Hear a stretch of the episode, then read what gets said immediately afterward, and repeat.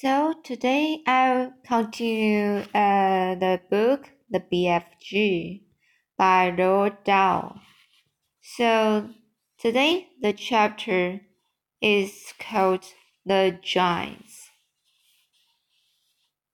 So now let's get started.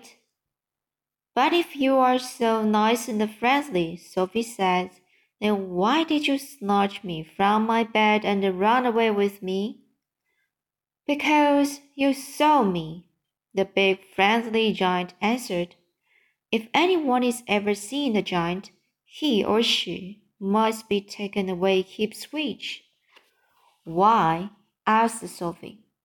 Well, first of all, said the BFG, human beings is not really believing in giants, is they? Human beings is not thinking we exist. I do, Sophie said. Oh, but that is only because you have seen me, cried the BFG. I cannot possibly allow anyone, even little girls, to be seeing me and staying at home. The first thing you would be do, you would be scuttling around yelling the news that you were actually seeing a giant, and then the great giant hunt, a mighty giant Duxie, would be starting up um, over the world with the human beings on rummaging for a great giant you saw the getting and the getting wildly excited. People would be coming rushing and bushing after me with goodness knows what and they would be catching me and locking me into a cage to be stared at. They would be putting me into the zoo or the bunkin house with all those squiggling hippodumplings and the crocodile crocodile crocodilies. Sophie knew that what the giant said was true. If any person reported actually having seen the giant haunting the streets of the town at night, there would most most certainly be the terrific um Haro Harobero sorry, so this word is hard to pronounce. Hullabaloo, hullabaloo across the world. So there would most certainly be a terrific hullabaloo across the world. I will beg you, the BFG went on, that you would have been splashing the news over the wonky world, wouldn't you, if I hadn't wiggled you away? I suppose I would, Sophie said, and that would never do, said the BFG. So what will happen to me now? Sophie asked. If you do go back, you will be telling the world, said BFG. Most likely on the teddy teddy bunkin box and the radio squeaker. So you will just have to be staying here with me for the rest of your life. Oh no, cried Sophie. Oh yes, said BFG. But I'm warning you not ever to go whiffling about out of this cave without eyes with you, or you will be coming to an okey end. I'm showing you now who is going to eat you up if they ever catching even one tiny little gleam of you. The big friendly giant picked Sophie off the table and carried her to the cave entrance. He lowered the huge stone to one side and said, Peep out, peep out of there, little girl, and tell me what you is seeing. Sophie, sitting on the BFG's hand, peeped out of the cave. The sun was up now and shining fiery hot over the great yellow wasteland with its blue rocks and dead trees. Is you seeing them? The BFG asked. Sophie, squinting through the glare of the sun, saw several tremendous tall figures looming among the rocks about five hundred yards away. Three or four others were sitting quite motionless on the rocks themselves. This is giant country, the BFG said. Those is all giants, everyone. It was a brain um, boggling sight. The giants were all naked except for a sort of short skirts around their waists, and their skins were burned by the sun.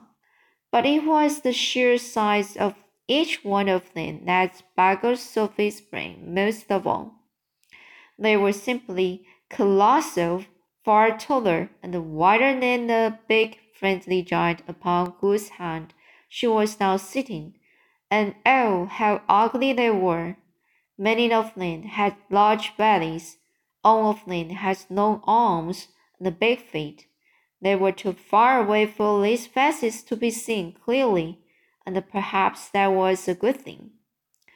What on earth are they doing? Sophie asked. Nothing, said BFG. That is just uh, mooching and uh, around and waiting for the night to come. Then they will all be galloping off to places where people is living to find their suppers. You mean to Turkey? Sophie said. Bone crunching giant will be galloping to Turkey, of course, said BFG. But the others will be whiffling off to all sorts of flung away places like Wellington for the booty flavor and the Panama for the Haiti taste. Evan John is having his own favorite hunting ground. Do they ever go to England? Sophie asked. Often, said BFG. They said English is testing ever so wonderfully of crack, crack scallop. Crack scallop. I'm not sure I quite know what that means, Sophie said. Meaning is not important, said the BFG. I cannot be right all the time. Quite often I is left instead, instead of right. And are all those beastly giants over there really going off again tonight to eat people? Sophie asked. All of them is goggling, guzzling human beings every night, the BFG answered all of them except me. That is why you will be coming to an Okimaki and if any of them should ever be getting his goggler upon you, you will be swallowed up like a piece of frankie pie, only one dollop. But eating people is horrible, Sophie cried. It's frightful. Why doesn't someone stop them?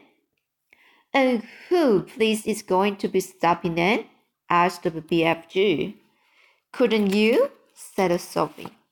Let me in the pig whistle, cried the BFG.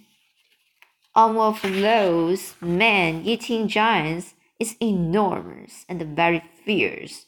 That is all at least two times my wideness and double my royal highness.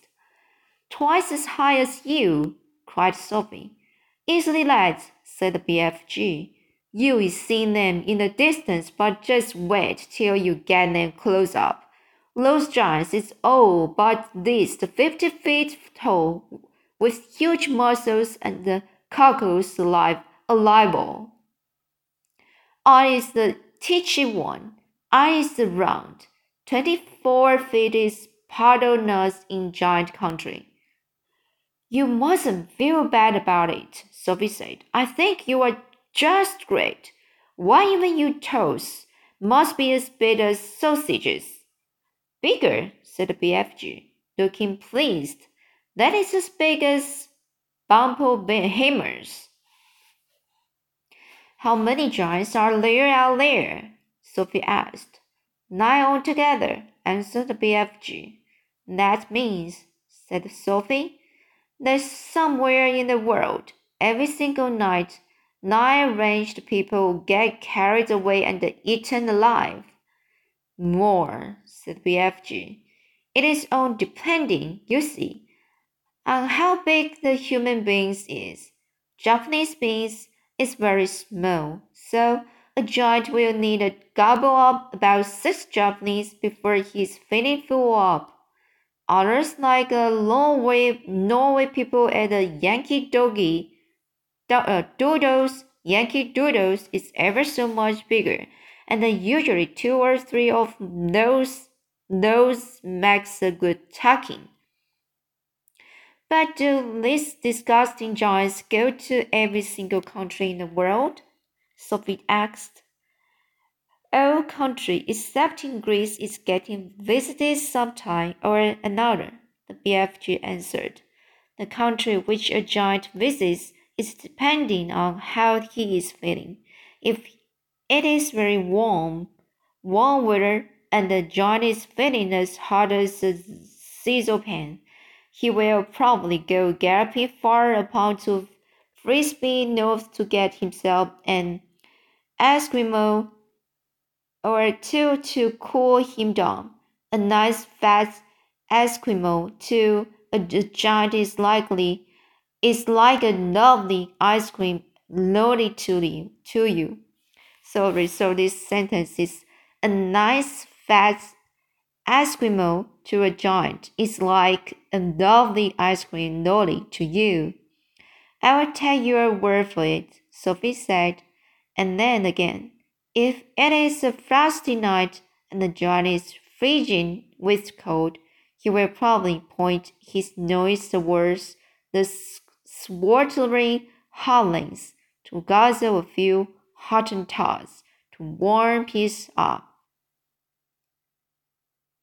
How perfectly horrible, Sophie said. Nothing hots a cold. Nothing hots a cold giant up like a hot Hottentot, the BFG said. And if you were to put me down on the ground and I was walk out among them now, Sophie said, would they really eat me up?